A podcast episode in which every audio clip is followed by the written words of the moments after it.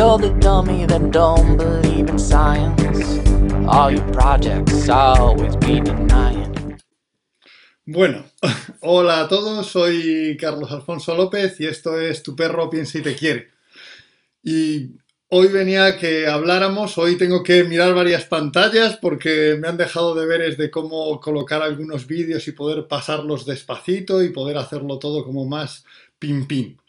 Hoy vamos a hablar de, del overtraining, de entrenar más de lo que necesitamos. Es decir, pues eso, necesito que el perro eh, haga 50 pasos, pues haré que haga 70. Eh, necesito que el perro acuda a la llamada mientras que hay otros perros por el parque, pues lo entrenaré con su juguete favorito, de manera que tenga muchas ganas de, no venir, ¿sabes? Para asegurarme finalmente eh, que, que acuda. Bien, esto es una cosa que hacemos todos los entrenadores. O sea, ya digo, el ponerle el nombre de overtraining, que a mí no es un nombre que me guste particularmente, ¿vale? Creo que no facilita el, hacerlo correctamente. Es una cosa que hacemos, ya digo, prácticamente todos los entrenadores. O sea, lo hacemos por diferentes, lo hacemos y además funciona. Es decir, entrenar más de lo que necesitamos es algo que tiene, eh, que es eficaz. Pero también es cierto que, que, a veces tiene algunos riesgos y es cierto que a veces no se hace todo lo bien que podríamos hacer. ¿vale? ¿Qué motivos hay para, hacer overtraining? Bueno, pues lo primero, darle estabilidad emocional y seguridad al perro en lo que está haciendo. esto es una cosa clarísima, es decir, si el perro es capaz de hacer 10 cuando le pides que haga 7, dice, bueno, esto lo hago con la gorra.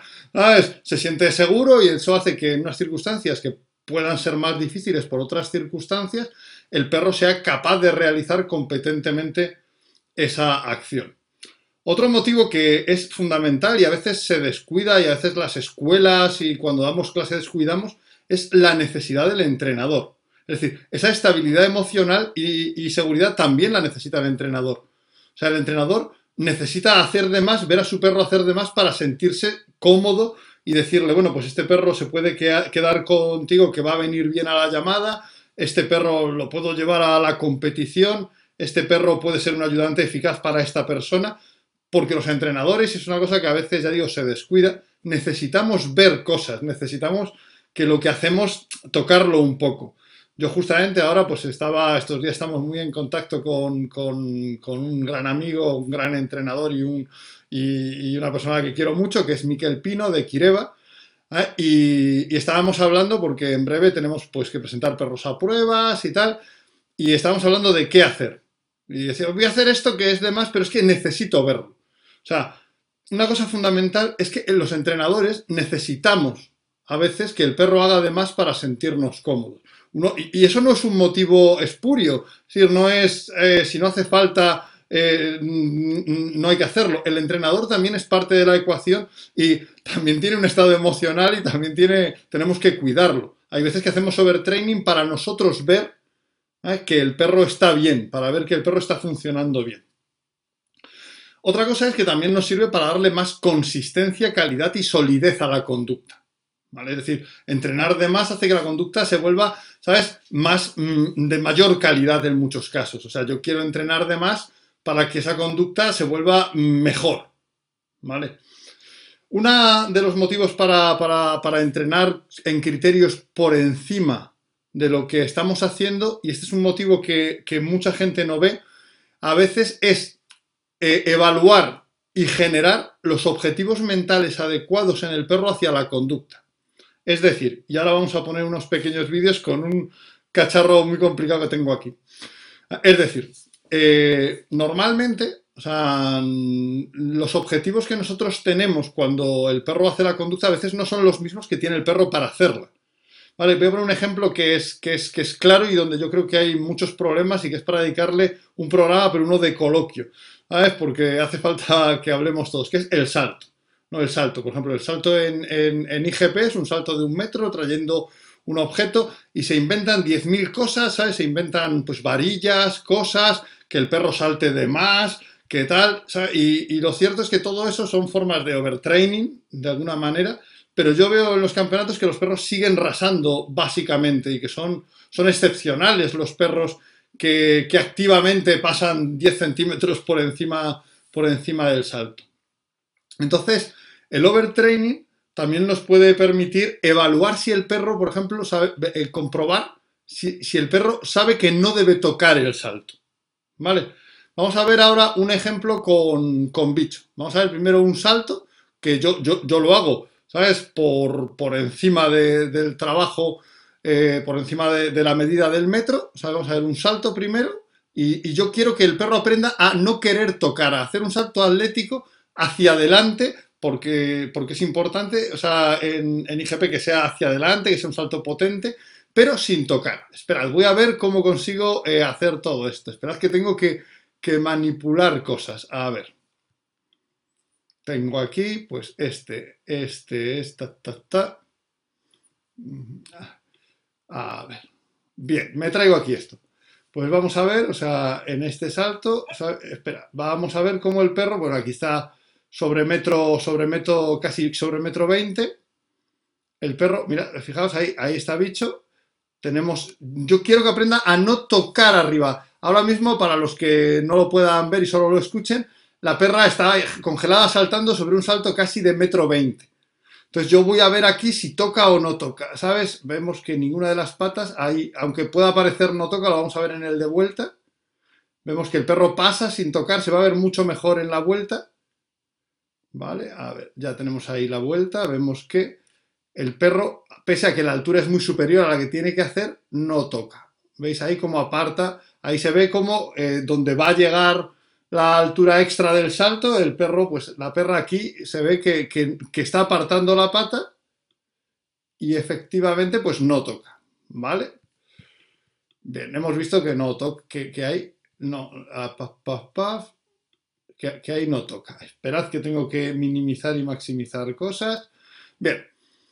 Eh, eh, ahora nos vamos... Bien. Entonces, mm, vale, la perra, sí, mi manejo tecnológico no es muy brillante. La perra no toca, pero yo no sabría, o sea, yo veo que el perro salta sobre una gran altura, ¿sabes? pero salta muy rasa. Entonces podrías decir, oye, a lo mejor salta y sencillamente no toca mmm, sin ser consciente de ello. ¿Vale? Bueno, vamos a lo que, una forma de hacer overtraining es que yo le subo unos centímetros más, le subo a 1,25 el salto y entonces compruebo si la perra tiene que hacer un esfuerzo extra para no tocar, ¿vale? En el caso de bicho, yo cuando lo he grabado creía que se veía muy bien porque aquí en vivo se ve muy bien, pero en, el vídeo se ve un poquito menos, lo hemos pasado a cámara lenta.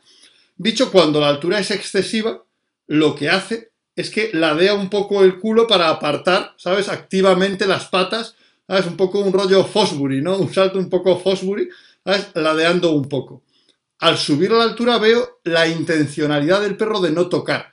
Cambia, es capaz de cambiar el patrón motor de salto para lograr no tocar. ¿Vale? Vamos a, verlo en, un momentico. ¿Sabes? Esperad que es que yo estoy aquí con todas estas cosas, así. A ver, estoy abriendo y cerrando pantallas. Es que esto además no podía grabarlo aquí. Vamos a ver, bien. Pues vamos a ver en cámara lenta. A Vamos a ver, ta, ta. A ver, aquí, si os fijáis, cuando salta, está en 1.25, fijaos cómo encoge. Ahora mismo está saltando sobre el salto, para los que lo vean, sobre un salto de metro 25. Y fijaos, esta pata se está metiendo hacia adentro y lateralizando. O sea, el perro está saltando un poco de lado. O sea, está saltando, encogiendo hacia un lado los cuartos traseros, lo que muestra que tiene vocación de no tocar. ¿Veis? Fijaos ahí cómo muestra la intención del perro de no tocar. Ah, es que la perra dice, ah, o sea, yo soy, no, quiero tocar. Aquí al hacer overtraining, lo que estoy consiguiendo es que es evaluar si el perro sabe que no debe tocar, si el perro tiene como atributo de la conducta el no tocar o no lo tiene. Vale, vamos a, a ver. Y en, esta vuelta se ve menos porque lo encoge hacia el otro lado, lo encoge, encoge el lado izquierdo. Pero vamos a ver, ahora está saltando en la vuelta. Y si, te, si os fijáis, sí se ve ahí un poco que están metidas hacia adentro. Claro, en esta, es una vista lateral, están metidas un poco hacia adentro las patas, hacia... ¿ah? Y entonces eso hace que la perra pueda sortear ¿sabes? el salto más, más atlético, más, más exagerado. ¿Vale? Entonces, esto es una forma de, de uso del overtraining para eh, evaluar ¿vale? Para que evaluemos, voy a volver aquí, es que tengo otra pantalla, esto es muy complicado para mí. ¿Vale? Entonces, así, mm, un uso poco conocido es este, es evaluar si algún atributo el perro lo comprende. O sea, a lo mejor estaba saltando y le era tan fácil que no tocaba por eso.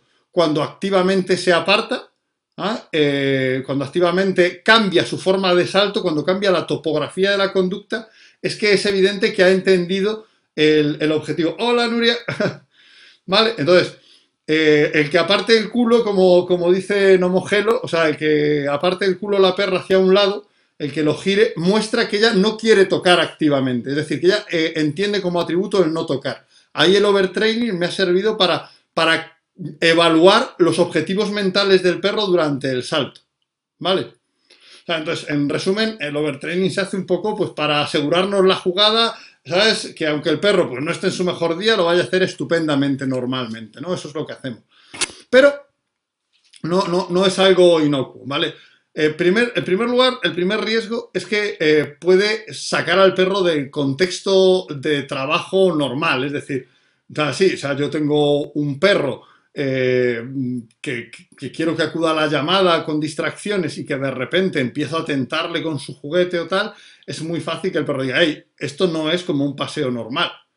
Hey, mm, vale, o sea, ahora vamos a dificultades. Entonces, de repente ese contexto ya no es en el que necesito que, el perro haga la conducta. Ah, claro, normalmente el overtraining, al exigir un esfuerzo extra, hace que el perro pueda decir, espera, que me pongo el modo trabajo, me pongo el modo salto. Ya, pero yo no quiero que estés en modo salto, yo quiero que estés en modo prueba. Ah, eh, me pongo en, el modo acudir a la llamada aunque me pongas distracciones, pero yo quiero que vengas a la llamada aunque sea, eh, sea, cuando estés en un paseo normal, ¿vale? Entonces, primero, es muy fácil, ¿sabes? Que, estemos perdiendo el contexto y entonces de repente mm, la conducta que logramos extra se haga en otro, en otro punto. ¡Hey, mi prima está ahí! Sonia Cano me saluda, ¿sabes? Sonia Cano es mi prima, que la quiero más. Hola. Y Nuria dice que viene de rastrear, lo cual me, me encanta porque yo hoy me he quedado sin rastrear porque he tenido que preparar el programa. ¿Sabes? Me encanta y me da envidia a la par. Después, otra cosa que nos puede dar, otro problema que nos puede dar el, overtraining es que el perro cambie el patrón motor respecto al que tendría que hacer en la acción o secuencia que, buscamos, ¿vale? Por ejemplo, el que el que bicho ladeara el culo hace que el salto pueda ser menos, menos horizontal, menos potente, la recogida del por todo eso eh, sea menos eficaz, ¿no? O sea, obviamente, eh, si el perro salta eh, hacia adelante proyectándose, ¿sabes? Eh, muy hacia arriba, no, tiene toda la proyección hacia adelante. Esto es importante porque yo, por ejemplo, esto me pasó con bicho en otro salto que tenemos que es la empalizada. La empalizada es un salto de trepa y, yo pues teníamos, nosotros dejamos de practicar agility aquí, teníamos un, un par de pistas y dije, pues me llevo la empalizada de agility y así practico en casa. Y yo decía, ah, la empalizada de Agility es mucho más grande, es mucho, o sea, puedes ponerlo a una altura, la empalizada de IGP está a 1,80. En la de Agility, con un ángulo similar, tenía la perra trepando 2,50.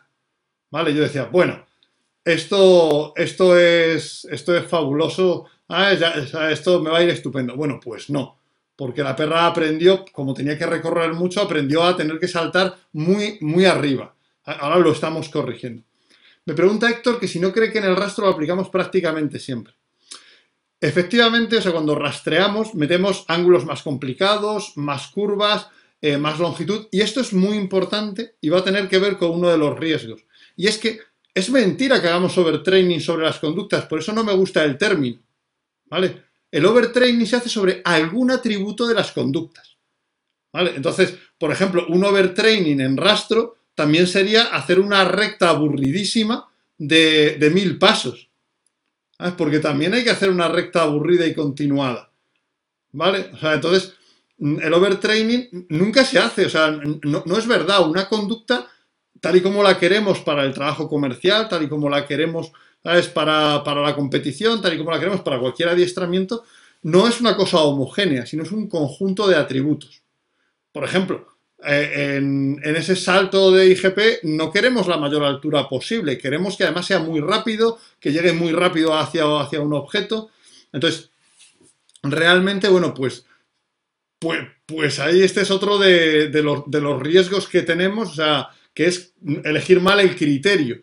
A muchos perros de repente eh, hemos hecho overtraining sobre algunos atributos de la conducta y no lo hemos hecho sobre otros. Y eso genera otros problemas, porque por ejemplo podemos cambiar también el estado emocional del perro. Es overtraining sobre la permanencia, tener al perro tumbado en permanencia y tirar de él. Por ejemplo, es overtraining, pero sobre la, la, proactividad de quedarse ahí. Pero también es overtraining, si tengo 5 minutos, dejarle 10 minutos tumbado. Entonces, tenemos muchas opciones de overtraining, ¿vale? O sea, hay muchos atributos sobre los que trabajar y hay que elegir el correcto. O sea, no hay un atributo que es el bueno. Otro problema es que cambiamos realmente, ¿sabes? Eh, es que cuando cambiamos ese, con un pequeño overtraining podemos cambiar, como he dicho antes, el patrón motor del perro. Vamos a ver aquí un ejemplo también. Vamos a ver si, me apaño de nuevo. O sea, ya lo he hecho bien dos veces. Ah, no, no lo he hecho ahora, no lo estaba haciendo bien. Vamos a ver un ejemplo también con, con bicho, ¿sabes?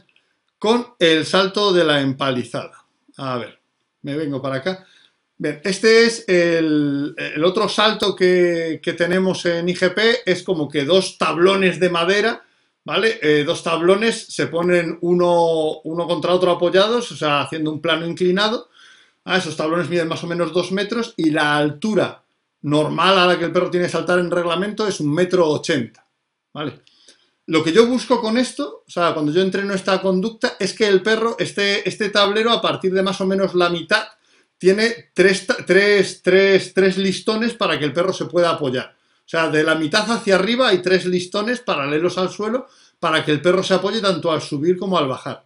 Para mí el salto óptimo es el salto en el que el perro eh, apoya las patas delanteras en el primer listón, que es, que es este, aporta, la apoya aquí, ¿sabes? Eh, las delanteras, luego apoya las traseras en el mismo sitio, sube hacia arriba, baja y hace, ¿sabes? Un poco eh, lo, lo equivalente. Sin embargo, cuando hacemos un overtraining como está aquí, poniendo a metro 90 en vez de a metro 80 el salto, vamos a ver qué sucede. Ah, porque sucede algo que, espera, si me quito esto de aquí. A ver, vamos a ver, esperad. Fijaos, aquí en este salto es perfecto el inicio. Ahora la perra está apoyando sus patas delanteras. Espera, bicho, bicho, no corras. Ah. Aquí tenemos eh, un abordaje perfecto. Eh, en la perra, patas delanteras en el primer tablón patas traseras en el primer tablón, se extiende, se agarra arriba, pero fijaos que al bajar tiene que apoyarse en la segunda tabla, no puede ir más allá de esa, porque tiene una gran inclinación. Sigue siendo un salto correcto, ¿vale? Pero si yo quisiera que apoyara en la, primera tabla y no en la segunda, esos 10 centímetros cambian el patrón motor, ¿vale? Cambian el patrón motor para que el perro apoye en la segunda tabla. Entonces, este es un riesgo porque el perro aprende a usar ese patrón motor diferente. O sea, aprende a saltar de una manera distinta. ¿Vale? Entonces también, o sea, eso estoy cerrando y, cambiando cosas. Entonces, eso es muy habitual. Pero lo que decía, lo que decía Héctor en el rastro, espera, el problema está, el problema principal es que no se hace overtraining sobre una conducta. Eso es mentira. Entonces, overtraining sobre uno de los atributos que componen la conducta final. Y los atributos están en equilibrio. Unos se oponen a veces a otros.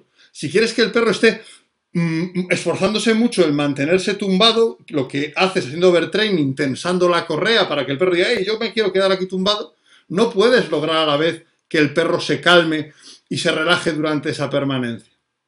¿Vale? Entonces, el, problema eh, de elegir, ¿sabes? En la permanencia, sobre qué hacer overtraining puede estar generándonos más problemas que otro. Por ejemplo, que hablábamos hace, hace poco de este tema, un overtraining que a mí me parece absolutamente ineficaz eh, para, la, para la salida de agility es de tiempo. Es darle al perro mucho tiempo hasta mandarle salir hacia la agility. No, el overtraining en agility, en la salida de agility principal debería ser simulo que salgo. Eh, hago un movimiento brusco para ver si te aceleras y entonces te informo que no. El overtraining debe estar sobre el plano emocional y no sobre la topografía de la conducta.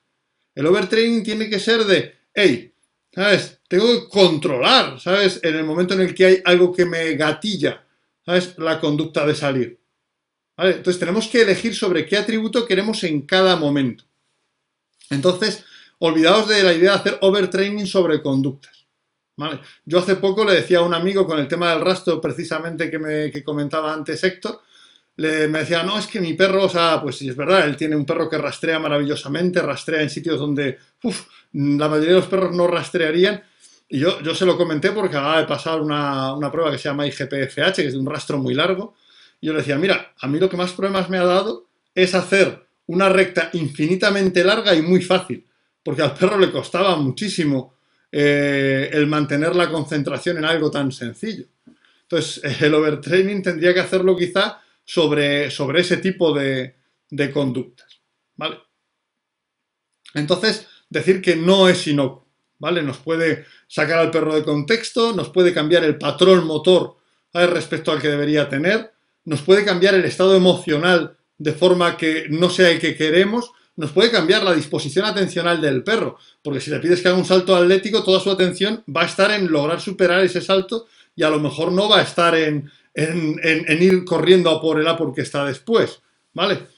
Y por último, ¿sabes? Nos puede hacer esto de que elijamos nosotros mal el criterio para hacer el overtrain. Es decir, que, no estemos eligiendo eh, lo correcto. Bien.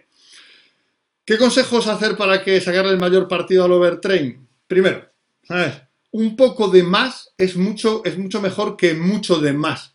Es decir, si tú subes entre pues, un 10, un 20% entre acciones físicamente no muy exigentes y un 10 en las muy, físicamente muy exigentes, porque claro, un 20 en una acción muy exigente físicamente es mucho pedir. Si tú subes poco, realmente tienes las ventajas de asegurar la, conducta, esas ventajas de que tú veas que el perro lo hace, de que el perro eh, lo haga correctamente, que él se sienta seguro, pero no cambias casi nada, ni la topografía, ni el estado emocional de, de la conducta al trabajar. O sea, un poquito de más es muy fácil hacerlo igual que lo que quiero que finalmente hagas. Me es más valioso que el perro acuda a la llamada con otros perros en el parque con un poquito de distracción, que es un estado y un contexto muy similar al que va a tener cuando quiero que acuda a la llamada, que es desconectado de nosotros, a que el perro entre en modo clase y le pongamos las dificultades mm, más exageradas. ¿Vale? que le pongamos esas dificultades absolutamente exageradas. O sea, de hecho, yo creo que las llamadas en, trabajo comercial eh, se overtrainizan mal, ¿vale?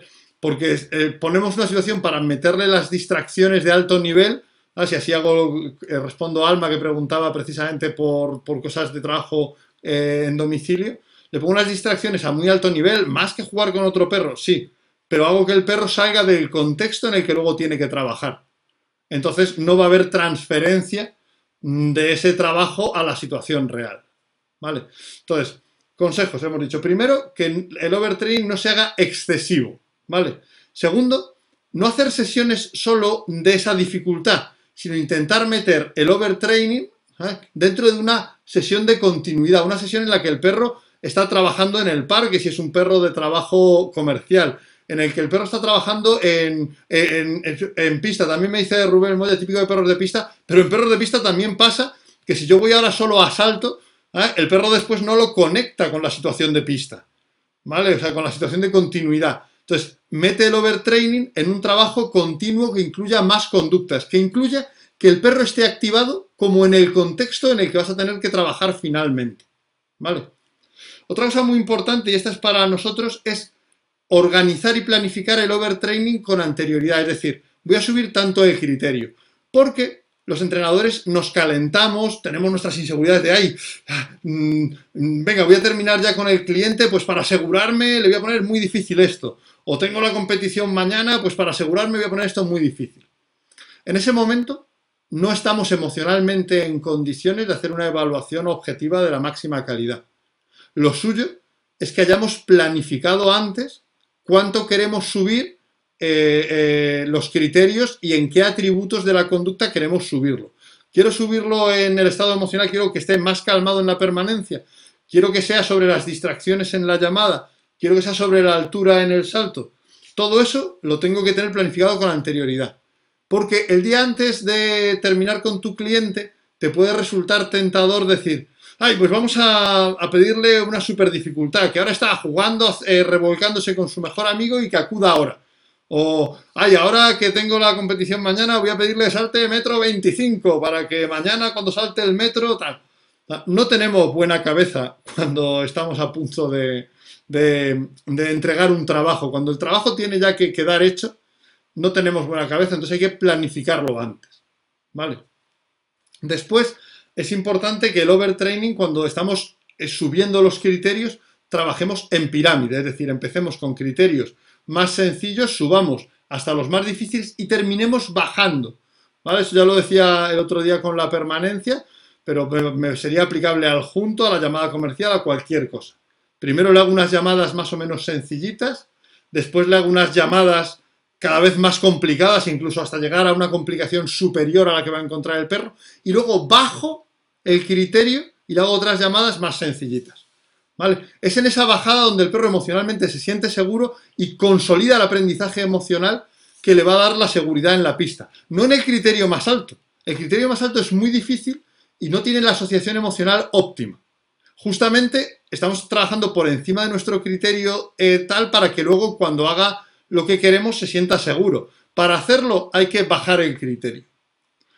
Después, si, el perro ya hemos llegado al punto de overtraining, ya, ya tenemos eh, la subida de criterio por encima de lo necesario que, queremos, en vez de trabajar en pirámide de fácil, difícil, fácil, podemos empezar trabajando desde el punto más alto y en criterio en progresión descendente. Te pido 10 minutos de permanencia, luego te pido 8, luego te pido 6, luego te pido 4. ¿Vale? Siempre hay que bajar el criterio después, salvo que sean acciones atléticas que impliquen un patrón motor diferente, pero en cualquier acción que no es atlética, tenemos que bajar el criterio para aprovechar al máximo el overtraining. Y, no, dice Euge Cervato que no gestionamos nuestra emoción. Por supuesto, o sea, yo cualquiera que, habla de los entrena, del entrenamiento y solo tiene en cuenta eh, el estado emocional y la conducta del perro, me parece que sabe muy poco de entrenadores. Ah, y, me hace sospechar que a lo mejor no ha entrenado muchos perros. Porque todos pasamos por esas inseguridades. Porque decirle a un cliente, te dejo con tu perro y va a acudir a la llamada, presentarte en una pista, o sea, mostrar resultados reales, de comportamientos reales y objetivables, es algo para ponerte muy nervioso. ¿Vale?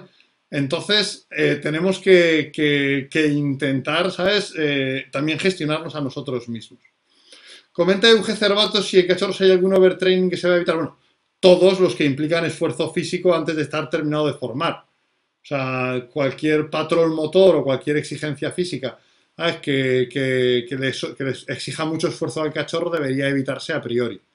Así como norma general. Y una última cosa es una cosa en la que fallamos mucho los entrenadores, es que tenemos que entrenar y planificar ciclos de recuperación. Es tenemos que decir, oye, estas, estas dos, tres semanas vamos a bajar la carga de trabajo, vamos a, bajar la dificultad, vamos a, hacerlo más fácil. Me pregunta Víctor, Víctor eh, Abajas, me pregunta si en perros están empezando también en pirámide. Perros que empiezan en pirámide, perros que ya tienen el criterio más alto en progresión descendente. ¿Vale? En general, si cualquier cosa supone una dificultad emocional para el perro, vamos a tener mejor aprendizaje si en vez de parar en el criterio más alto, bajamos hacia criterios que el perro le sean cómodos. De hecho, inconscientemente es lo que queremos hacer todos con el overtraining, que el perro diga, hombre, si salto, si, salto 10, cuando me ponen 7, me quedo más relajado que la leche. Esto lo paso yo con la gorra, que también puede ser un riesgo. Porque si el perro lo ve fácil, cambia el estado emocional, como decía antes, y se relaja. ¿Vale? O sea, si bueno, lo hago sin esfuerzo, pues ¿para qué esforzarme? Por eso digo que, no es algo inocuo el overtraining. Y sobre todo recordad, o sea, hay que planificarlo, no se hace sobre conductas, se hace sobre atributos de conductas. ¿Vale? Se hace sobre una parte de la conducta. Y atributos de las conductas son su topografía, el estado emocional del perro y la activación social que tiene con el guía. Todo eso son atributos. ¿Cuánto quiero que, cómo quiero que esté emocionalmente el perro en esto? ¿Veis todos claro que para que el perro esté tumbado, si le dejo 10 minutos es para que se relaje más? Y sin embargo, si tiro del de la correa es para que esté más tenso. Esos dos overtraining son para atributos diferentes de la permanencia. ¿Vale? Entonces tenemos que elegir el atributo. Uno de los principales problemas que tenemos es que trabajamos como sobre la conducta final. ¿Vale? Es decir, o sea, trabajamos como el perro tendría que hacer al final. Esto no tiene mucho sentido.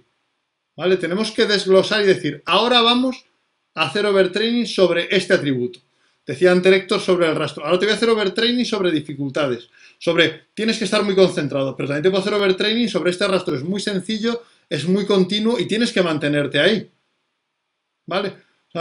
Mm, y sobre todo que lo, que lo metamos el overtraining en el contexto en el que el perro va a tener que trabajar, en el contexto de un paseo en un perro de trabajo comercial, en el contexto de una obediencia completa en si estamos haciendo una obediencia deportiva, en, el contexto de una intervención asistida si estamos trabajando para que el perro vaya a hacer intervenciones asistidas.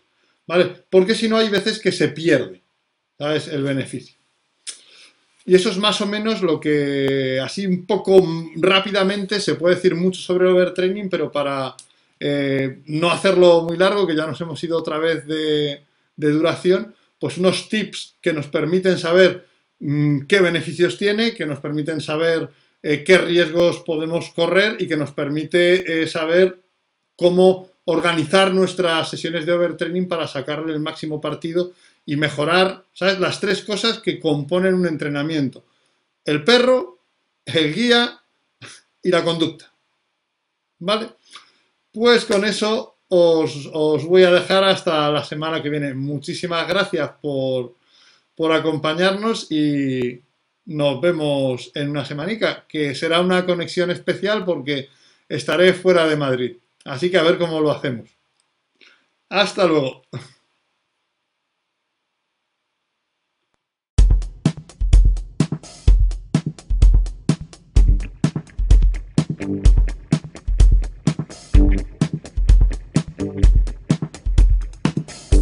The dummy that don't believe in science. All your projects always be denied.